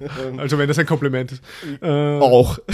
Nein, aber also ich finde so, die, sagen wir mal so diese, die, auch diese Dialektik irgendwie von äh, dem, dem, guten Leben im Moment und mhm. dem selbst interessant machen und dieses nüchtern und Rausch und dieses Arbeiten und weiß nicht, Freizeit oder was habe ich da noch, soziale Beziehungen, Freunde treffen, was weiß ich, und allein sein auch mal mit mhm. sich. Rezeptiv sein, also sich unterhalten lassen, sich berieseln lassen, von mir aus auch etwas lesen oder so oder Computer spielen. Von mir aus auch etwas lesen. Ja, nein, aber also quasi alles unter Rezeption mhm. versus etwas schaffen, auch etwas Eigenes machen, irgendwie etwas produzieren, egal ob das jetzt ein Text ist oder handwerklich oder. Dann haben wir auch dieses, diese Betonung des Körpers auf der einen Seite, also sich Radfahren, Sport, Spazieren, dann auf der anderen Seite geistige Sachen, geistige Stimulation und so weiter. Das heißt, wir haben da immer solche, finde ich, so Dichotomien, die man nicht haben muss, aber die ich zumindest habe mhm. in meinem Leben. Es gibt wahrscheinlich gute Gründe zu sagen, ah, Dichotomien sind scheiße oder so, aber ja, das ist also meine, mein, das ist der Kontrast. Mein Denken funktioniert so und, und, und, ohne Kontrast, genau. Da haben wir schon gesehen, wo das führt, wo das hinführt. Den Abgrund. Und das ist für mich jetzt wieder eine andere Art und Weise, ähm, quasi die Wechselwirtschaft von Kierkegaard nicht nur als soziale Klugheitslehre zu lesen, sondern eben als diätische mhm. Klugheitslehre, wo ich dann eben selber, ich bin quasi, ich bin mir selbst mein Boden mhm. und ich wechsle dann die unterschiedlichen Fähigkeiten, die Tätigkeiten, meine, ja, meine Zustände, meine Stimmungen, meine körperliche Konstitution, meine psychischen Sachen und so. Also ich wechsle das, aber der Boden, der ist immer noch quasi, der bin ich irgendwo. Mhm. Und ja, das ist so, das ist, glaube ich, so, die, so, so die, die, die Diät, die ich mir jetzt nicht auferlegt habe, aber die ich halt einfach lebe. Mhm. Aber hast du dann diese Wechsel in einer Art von Rhythmus gefasst? Oder ja, es, ja, klar. Mhm. Das den, denke ich schon. Den weil, Eindruck hatte ich auch. Nicht. Weil wenn ich, ein, also auf jeden Fall. Also sechs, fünf Tage Rausch und zwei Tage nüchtern funktioniert nicht. Also, ja, also, also so dann, dann, dann, dann wieder zwei Wochen so und fünf Wochen anders ja. vielleicht. Also, ja, es ist, ist ja auch, auch so Sachen wie mit äh, sozialen Beziehungen und alleine sein. Das sind ja auch, das sind ja alles so Proportionen und Verhältnisse. Das, mhm. das ist wahrscheinlich individuell sehr unterschiedlich und auch je nach Lebensabschnitt oder was ja, ich was. Total. Aber natürlich bilden sich dann immer für die, für die jeweiligen Zeiten dann Rhythmen aus und dann gibt es auch wahrscheinlich ein Maß, das man halten mhm. sollte, wenn man dann gewisse Sachen machen will oder nicht. Und dann gibt es auch Überschreitungen. Oder wenn man sich eben nicht so dran hält, dann spürt man das auch, mhm. dass es einem dann vielleicht nicht so gut geht. Ja. Und von dem her, da gibt es auf jeden Fall einen Rhythmus, ja. Also Regelmäßigkeiten. Man, diese Überschreitungen sollte man sich auch gestalten, denke ich. Mhm. Also in, in vielerlei Hinsicht, auch in, auch ein moralischer Ab und An, denke ich. Aber Teilweise sind also, sie ja Teil. Also ja, wenn, ja, wenn, du quasi die Wechsel, wenn du die Wechselwirtschaft mhm. wirklich als diätischen Plan jetzt siehst, dann ist, sind ja die Überschreitungen und die Maßlosigkeiten Teil der Diät. Mhm. Weil wenn du das nicht machen würdest, dann, wir kennen es alle, den Jojo-Effekt. Wenn du immer mhm. nur ja, ja, äh, Maß hältst, dann rächt sich das vielleicht auch. Ja. Hm, nee, dann ist der erste Übertritt gleich mit einem völligen, mit einem völligen Sturz ins Loch verbunden ja, und, und, und, dann wird komplett alles über den Haufen geworfen. Also da ist es mit Sicherheit besser, also das einzuplanen, sanktionierten Sumpf. Mhm. Da gibt es ja, da gibt's ja die lustige Folge von Futurama, wo der Roboter, der mhm. Bender, das erste Mal gleich zum Menschen wird oder so, oder zumindest menschliche Gelüste erfährt und ja. menschliche Bedürfnisse erfährt und versteht, ah, okay, Essen und Sex und das alles ist ja wirklich sehr gut und schön und bla und dann das halt total ausartet mhm. und er einfach wirklich das Ur-Monster ja, wird. Fast tot innerhalb von mhm. ein paar, also ich weiß ja. nicht, kann, kann mich nicht erinnern, aber. Hm? Ja. Ah, das ist eine, ein schönes Bild einer, einer, einer diätischen Wechselwirtschaft. Ja, ähm, meine Frage geht auch in den Bereich der Praxis und der Alltäglichkeit jetzt irgendwie und, und ich werde versuchen, das ein bisschen aufzubauen. Also, wenn man sagt, also wenn man sich die Frage stellt, was macht dein Leben gut oder so, dann ist vielleicht die erste intuitive Antwort, naja, mein Leben ist gut dadurch, dass ich glücklich bin. Ähm, aber Freud wiederum in Das Unbehagen in der Kultur sagt, dass der Mensch glücklich sei, ist im Plan der Schöpfung nicht vorgesehen wenn man im strengen Sinne, also was man im strengen Sinne Glück heißt, entspringt der eher plötzlichen Befriedigung hoch aufgestauter Bedürfnisse und ist seiner Natur nach nur als episodisches Phänomen möglich. Also wieder Freud, zumindest in diesem Text, als Fortsetzung von Schopenhauer kommt ja. mir vor, ein bisschen. Eindeutig, ja. Mhm. Ähm, aber okay, also dann nehmen wir das einfach mal hin. Sagen wir mal, okay, es ist nicht vorgesehen, dass der Mensch glücklich sei, zumindest das Glück im Sinne einer Linie oder so. Dem kann ich ja durchwegs was abgewinnen. Dann ist vielleicht eher so, okay, was macht das Leben gut, dass das Leben nicht schlecht ist. Dann könnten wir uns halt fragen, okay, wie wird das Leben schlecht? Wieder gibt uns Freud die Antwort. Ähm, von drei Seiten droht das Leiden vom eigenen Körper, also Verfall, Auflösung, Schmerz, Angst, alles Mögliche. Von der Außenwelt, also dieser übermächtigen, unerbittlichen, zerstörenden Kraft, die gegen uns wüten kann. Und aus der Beziehung zu anderen Menschen. Also dadurch wird das Leben schlecht sozusagen. Okay, was erwächst daraus dann? Also das Ziel ist dann nicht so sehr eher, ist dann nicht so sehr glücklich zu sein, sondern eher das Leid zu vermeiden. Irgendwie und ähm, auch den Ausweg Liebe, ähm, der ja eigentlich so schön auch auf der Hand liegt und den man ja mitunter frönt, wie ich meine. Ähm, das ist irgendwie recht schön bei ihm geschrieben, irgendwie so, niemals sind wir ungeschützter gegen das Leiden, als, als wenn wir lieben. Niemals hilfloser unglücklich, als wenn wir das geliebte Objekt oder seine Liebe verloren haben. Naja, und äh, um das Ganze jetzt auch ein bisschen positiv zu wenden, also Freud meint, es gibt drei große Linderungsmittel. Also Ablenkungen, Ersatzbefriedigungen und Rauschstoffe.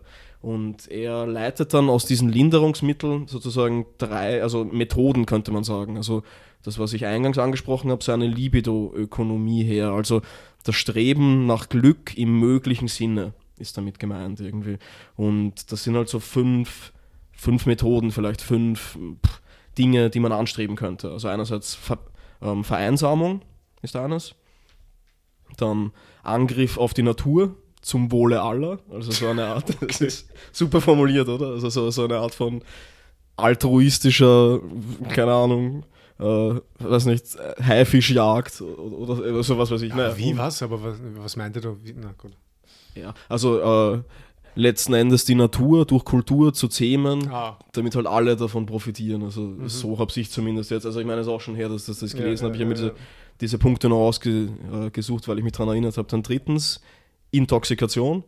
Also als die wirksamste Methode, also weil sie halt am direktesten wirkt auf den Körper. Mhm. Und dann seine Libido-Verschiebungen, also dass man Triebziele sublimiert, also auf was anderes richtet, in künstlerischer, in wissenschaftlicher oder intellektueller Tätigkeit auslebt. Und fünftens die Befriedigung aus Lieben und Geliebtsein.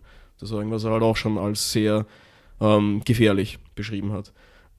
Und letzten Endes, also wir müssen diese Punkte, auf die müssen wir gar nicht eingehen. Ich wollte das nur erwähnen, weil ich das eine, eines, eine sehr schöne Taxonomie eigentlich fand, wobei mir halt Sport da fehlt irgendwie. Das, sind, das sind mögliche Weisen des glücklich. Ja, Na, das, wie man glücklich werden also, kann. Also äh, Streben nach Glück im möglichen Sinne. Also mhm. so eine Art von Libido-Ökonomie, so also eine Strukturierung ja. des eigenen Strebens nach Glück im, im Bewusstsein darum oder äh, die Erfahrung gemacht haben, dass halt Glück in diesem reinen Sinne, keine Ahnung, als Linie sozusagen gedacht, jetzt irgendwie schwerlich nur zu erreichen ist. Dass, dass das einfach so Kompensationsstrategien könnte man vielleicht auch sagen oder so, die jetzt aber nicht irgendwie durchgängig sein müssen, sondern, sondern halt also zumindest meiner Lesart von vor fünf Jahren und der Erinnerung daran gemäß sozusagen, mhm. ja, ich bausche das jetzt einfach mal auf und ähm, genau dazu führen können. Und Jetzt ist meine Frage, also äh, diese ganze schöne Einleitung, also die wische ich jetzt mal relativ sch schnell zur Seite. Äh, wie ist deine Libido-Ökonomie strukturiert und was macht dein Leben praktisch und alltäglich gut im Sinne von Glück im möglichen Sinne? Und ich habe jetzt mal, weil ich dich ja doch kenne, habe ich mal ein, ein paar Dinge, ähm, also ich habe darüber nachgedacht, was dich persönlich glücklich macht und ich habe jetzt, also die Reihenfolge ist nicht unbedingt jetzt, ähm, ist, ist, ist nicht aussagekräftig, aber ich habe Schafkäse, Sex, Brokkoli, Switch, gelber Muscatella, Philosophie und vor Menschen sprechen und vor Menschen handeln. Als Punkte bestimmt, die dich glücklich machen, glaube ich. okay. Ja, passt. passt. Okay, sehr, sehr schön, ja. Prost. Prost. ne, ich weiß nicht, ob ich da, ob mir da überhaupt noch, was, noch Sachen einfallen. Hm. Ja, glücklich machen.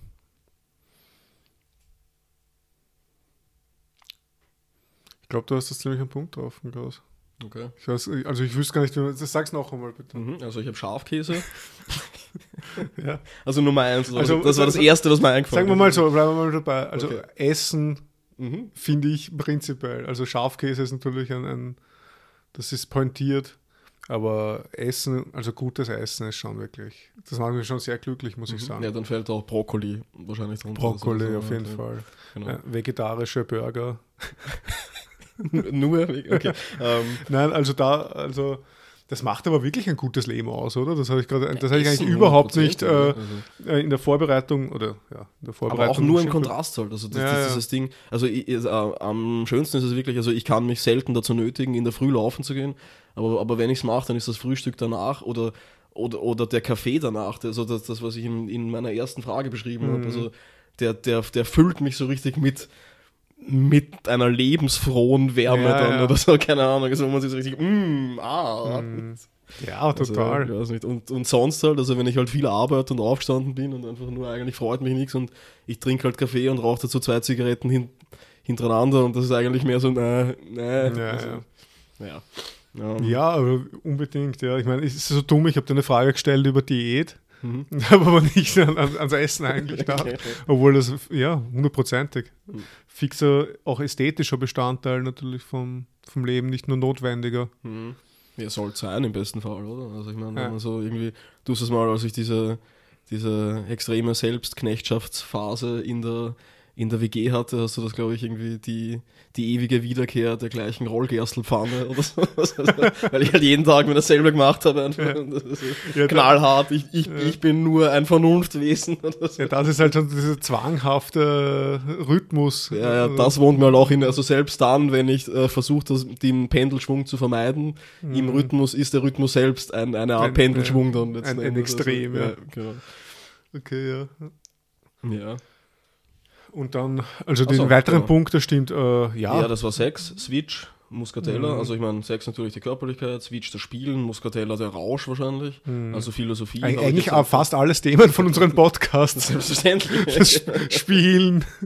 Ja, ich meine, wir, wir, wir reden nicht umsonst, wir reden vielleicht immer so im Subtext über die Themen, die uns glücklich machen. Ja, eh, Oder also eben auch nicht, aber, ja. also, aber Ja. irgendwas. Zumindest daran rütteln, ja. Genau. Also Philosophie ist jetzt auch nur st- stellvertretend, also einfach für, Mhm. für interessante Ideen oder interessante Konzepte. Oder ich unterstelle dir auch diesen, diesen Rätsellöscharakter, den ich mit solchen Texten habe, ehrlich gesagt. Auf jeden Also Fall, ja. ist, ja, ja. Na, hundertprozentig. Und das ist ja auch wahrscheinlich einer der, einer der Gründe, weiß nicht, warum ich arbeite in diesem Bereich oder so, weil sich das einfach über die Jahre herausgeschält hat, dass mich das einfach irgendwo glücklich macht und total auch interessiert, einfach theoretische Texte zu lesen. Also jetzt Mhm. natürlich vor, vor allem philosophischer, aber auch psychologischer und was weiß ich, überhaupt sozialwissenschaftlicher, geisteswissenschaftlicher. Aber das ist, das ist wirklich eine Konstante, wo, wo man dann selber irgendwann, also zumindest mir ist es so gegangen, ich habe nie ein Lebensziel gehabt, ich habe mir nie gedacht, okay, ich werde jetzt ein Philosoph oder sowas, sondern ich weiß nicht, das, das ist so kommen und dann merkt man über die Jahre hinweg, hey, eigentlich interessiert mich das schon jahrelang und Gitarre habe ich nur drei Jahre lang gespielt, Karate war ich nur vier Jahre, aber weiß nicht, philosophische Texte lese ich jetzt schon sieben Jahre oder so und irgendwie ist, ist da was oder so. Mhm. Und diese Faszination, ja, ist immer noch da, auf jeden Fall. Ja. Ah, das ist halt trotzdem für mich die Frage, ob man irgendwie, naja gut, ja. Also ich meine, du, du hast das eh ausgetestet, das mit dem, mit dem Karate und mit der Gitarre. Also ich hatte auch solche Dinge irgendwie. Also wenn ich mich ähm, zurückerinnere, also ich hatte nicht etwas in meinem Leben, das ich jetzt für mein Lebensziel sein wollte, sondern eher so konkrete Bilder meiner, konkrete Bilder meiner selbst. Also so als Kind wollte ich Biologe sein, mit so einem Abenteurer Indiana Jones Hut durch den Urwald grauen oder so irgendwie und da, da halt irgendwas anschauen, danach dann irgendwie ja, also selbstverständlich Rapper mit aufgestellten Haaren und so weiter und dann halt irgendwie, also Programmierer, dann irgendwann Schriftsteller, mir die Haare aus dem Gesicht blasen, die, so, die, die, in meinem, meinem Bildnis länger geworden sind und mir jetzt ins Gesicht hängen und so. Und also, äh, also das ist alles für mich auf der Ebene des Interesses, aber äh, dieses Interesse gibt überhaupt erst die Möglichkeit dann, glaube ich. Also dieses, äh, selbst wenn man den Stil vor dem Sein, also vor das Sein setzt, dann ist es trotzdem so, dass dir dieses Interesse erst die Möglichkeit bietet, hineinzufinden oder das auszu auszuprobieren tatsächlich, ob, ob einem das dann liegt. Und also ich meine, für den Stil kann man es nur eine gewisse Zeit machen. Also dieses ähm, dieses Jiu-Jitsu, das waren bei mir keine vier Jahre, sondern eher nur zwei. Also es halt Ja, irgendwie, ja. ja, ich meine, es ist eh, also es ist wirklich cool oder so, aber ja, äh, Ja, ja. weiß nicht. Also, Eben, von dem her, ich denke auch so, die, diese Konstanz über Jahre hinweg, das ist schon ein Indikator dafür, dass da, dass da vielleicht was dran ist, dass das vielleicht so auch ein Teil vom eigenen guten Leben ist. Mhm. Einfach. schon, ne? Und dann kann man das ja eher forcieren oder so. Aber vorher war es halt interessant, oder? Also irgendwie trotzdem interessant. Das, das Eigenartige, ich meine, ich, ich muss auch ehrlich sagen, ich will das jetzt nicht auf eine Stufe stellen oder so, aber, aber Computerspiele begleiten mich halt seit wann? Noch lange vor der Philosophie. Und das ist schon, ich meine, aber das ist auch so, da bin ich rein, Aber ist das dieselbe Ebene, Na eben, der, sich nicht. damit beschäftigt? da bin ich rein rezeptiv und ich will unterhalten werden. Mhm. Ich will mich verlieren in irgendwas. Ja, das sind halt so wie Rauschstoffe für, für mich. Das also ich meine, so wie Alkohol, das begleitet mich auch, seit ich 15 bin. Ja, ja. Keine Ahnung. Und ich meine, es ist halt nicht jetzt, dass ich irgendwie denke, ah, ich wäre gern Alkoholiker oder so, Ja. sondern also, Aber, es, Also- ja, aber so im, ich finde es total interessant, dieser, überhaupt dieses Konzept von Freud der Libido-Ökonomie. Mhm. Und wenn man das jetzt aus der Perspektive interpretiert, wäre das quasi, wären alle diese Bereiche, die du jetzt äh, beschrieben hast, wären verschiedene Bereiche, worauf meine Libido irgendwie verschoben ist, weil bei ihm ist das ja gleich schon sehr stark auf Sex eigentlich bezogen oder so Mhm. und auf Erotik. ja, so Eros und, Und- Thanatos. Genau, Und der- der- dann den Eros, den führst du in Bahn, aber da weißt du eh mehr sicher. Also, weiß nicht, du hast in Bahnen gelenkt. Diesen Eros, diese, diese erotische Energie, sagen wir mal so, die, die würde dann mit so einer Libido-Ökonomie quasi auf verschiedene Bereiche verteilt werden und man muss sich dann überlegen, okay, da also die Frage ist, ob man dann sich überlegen muss oder ob man das überlegt oder ob das von alleine geschieht. Also es, es, ist extrem, also der Text, das Unbehagen in der Kultur ist eigentlich wirklich fein. Also ich, ich habe es nur so durchgeblättert jetzt, jetzt für den Podcast und meine Notizen sozusagen und warum eigentlich der Titel, also warum man sich äh, unbehaglich fühlt in der Kultur, ist tatsächlich, weil ähm, der Aggressionstrieb des, des Individuums, also vielleicht eh dieses, dieses, dieses Thanatos-artige, Todestriebartige, also einerseits wird ähm, also Eros, das Lustprinzip wird in Bahnen gelenkt, die gesellschaftlich anerkannt sind. Also mhm. sozusagen, mhm. es ist, und ähm, der Aggressionstrieb wird gegen das Ich selbst gerichtet durch das Über-Ich. Also die, Erf die Erfindung des Gewissens war, war, war gleichzeitig, also das, was ähm, ein Zusammenleben, ein halbwegs unter dem Deckmantel von Gerechtigkeit agierendes Zusammenleben von Menschen überhaupt erst möglich macht und sie aber gleichzeitig in diesem Zusammenleben, das sie gegen die Umwelt und gegen größeres Leid schützt, unglücklich macht. Mhm. Also, das ist, also das ist echt das ist, ein, ein, feiner Text. Ja. Da ist ja quasi nicht nur ein Kind von Schopenhauer, sondern auch von Nietzsche, mhm. der schreibt, der ja von der sozialen Zwangsjacke schreibt. Und der mhm. hat auch, also der, für den ist Moral überhaupt nicht das, von, von was ich, am Anfang vom Podcast, von dem wir gesprochen haben, so irgendwas tugendhaft oder irgendwas Morales, einfach ein, ein Netz mhm. an Überzeugungen, an Werten oder Normen, die einschränken mhm. und sonst nichts. Die schränken dich in deinen Handlungsspielraum ein und das ist einfach äh, ja, individuelle Freiheitseinschränkung und damit per se quasi Unbehagen hervorrufend. Oder so. Mhm. Ja, ja, ja. Und auf dieser Note wollen wir. Sollten wir enden, oder? genau. Das ist irgendwie das, das in Moral vergibste Individuum. Schön. Das kann nicht Teil des guten Lebens sein. Also ganz bestimmt nicht. Das sollte es, es nicht, okay.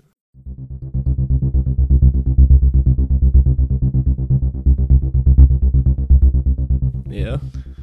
Okay. Was soll das überhaupt? Das gute Leben. Ja, genau. Also warum streben wir überhaupt nach einem guten Leben, wenn es nicht zu erreichen ist? Naja, wir haben ja, wir, naja, eben, wir haben ja, wir haben ja, finde ich, schon sehr schön ausgearbeitet. Dass es zu erreichen ist. Ja, okay. Also innerhalb von so einem, also wenn man es nicht idealistisch verklärt, auf jeden Fall. Hm. Ähm, es ist halt, die, die andere Frage wäre, was soll das, warum wir, warum wir überhaupt einen Podcast machen zum guten Leben und das hm. Thematisieren überhaupt. Ja. Ich glaube, die Überlegung war, dass wir nicht nur solche äh, Depri-Themen, ich weiß nicht, sondern halt irgendwie so, so Themen, in, also, die halt vielleicht schon für uns zumindest jetzt irgendwie negativer geladen sind oder so, Aber ja, also mein Ziel war ja eigentlich tatsächlich, also ich habe mir gedacht, ja, ach, das gute Leben, also deswegen auch Schiller ähm, an die Freude am Anfang, um das, ja, ja, also damit will ich den Kontrast erhöhen, um das gute Leben zu demontieren oder so. Aber ja, ja letzten Endes ist, ist es das ja eh nicht, wenn man drüber nachdenkt, ich meine, ich bin oft genug unglücklich und denke, dass mein Leben nicht gut ist. Aber es ist ja trotzdem so, dass es irgendwie ein Grundbass von, ich weiß nicht, ich will da sein zumindest ist er schon da auch irgendwie und ja, also aber ja, aber das ist halt schon ich weiß, das ist halt gefährlich oder so. Ich weiß auch nicht, ob das, das quasi der die, dieser Grundbass des Ich will da sein, oder man könnte auch sagen Lebenswille oder Selbsterhaltungstrieb, wie man mhm. das auch immer nennen möchte, das wäre ja schon noch nicht das gute Leben, oder? Also wenn jetzt in The Walking Dead oder so die Leute ums Überleben kämpfen, einfach nur, weil sie überleben wollen. Äh, da möchte ich gerne noch die, die äh, Schopenhauer-Metapher vom Schachbrett anbringen. Also, dass das so eine, oder die Analogie, wie auch immer, also eine, eine der schönsten ist irgendwie so, alle Menschen spielen Schach, die Bretter sind verschieden. Also selbst bei The Walking Dead, also wenn, alle, wenn die ganze Welt scheiße ist oder so, dann haben sie trotzdem in diesen kurzen Momenten, wo es halt gerade nicht total dreckig ist, da haben sie halt die Glücksmomente. Genauso wie jetzt irgend, irgendein Monarchenpaar oder wie auch immer, jetzt wo alles schön ist oder so, dann ist vielleicht der eine Moment, wo es nicht so super toll ist wie sonst, ja. ist halt da absolut dreckig alles oder so. Das stimmt. Also nur die Figuren, ob man jetzt mit, mit Stücken von, von Holz, Morast oder Scheiße oder Gold spielt, ist egal. Alle spielen auf dem Schachbrett nach denselben Regeln. Bam, bam, danke, Dr. Schopenhauer. Alter, okay, ich wollte jetzt das nicht zerstören eigentlich, weil das so ein, so ein orger Abschluss ist, aber ja, du hast vollkommen recht und das hat The Walking Dead auch relativ intelligent gesehen. Also zumindest die ersten Staffeln, die ich gesehen habe, wo, wo wirklich die zwischenmenschlichen Beziehungen einen Eigenwert gehabt haben. Also sich es hat Liebe geben, es mhm. hat Freundschaften geben. Das heißt, es gibt, es gibt nicht nur dieses nackte Überleben. Ja. Ab dem Zeitpunkt, wo Menschen im Spiel sind, gibt es immer auch quasi, ja, zumindest den Anspruch auf ein gutes Leben mhm. und nicht nur auf ein Überleben. Ja, das ist halt dann die Frage, ob das nur so ist, wenn Menschen im Spiel sind, aber eigentlich ist das die Nachbesprechung. Wir können so, ja. Na gut, dann also, verabschieden wir uns. Ja, genau. Also Danke, äh, dass ich da sein durfte, liebes Publikum. Also beim Publikum bedankst du dich zu Erden. okay. Ja, dann auch äh, vielen Dank, liebes Publikum. Extrem ja. schön ich, äh, seid ihr und klug. Und ich hoffe, dass ihr uns weiterhin so ein gutes Leben beschert. ja, absolut abhängig vom Publikum. Okay, also ja, äh, vielen Dank. Bitte.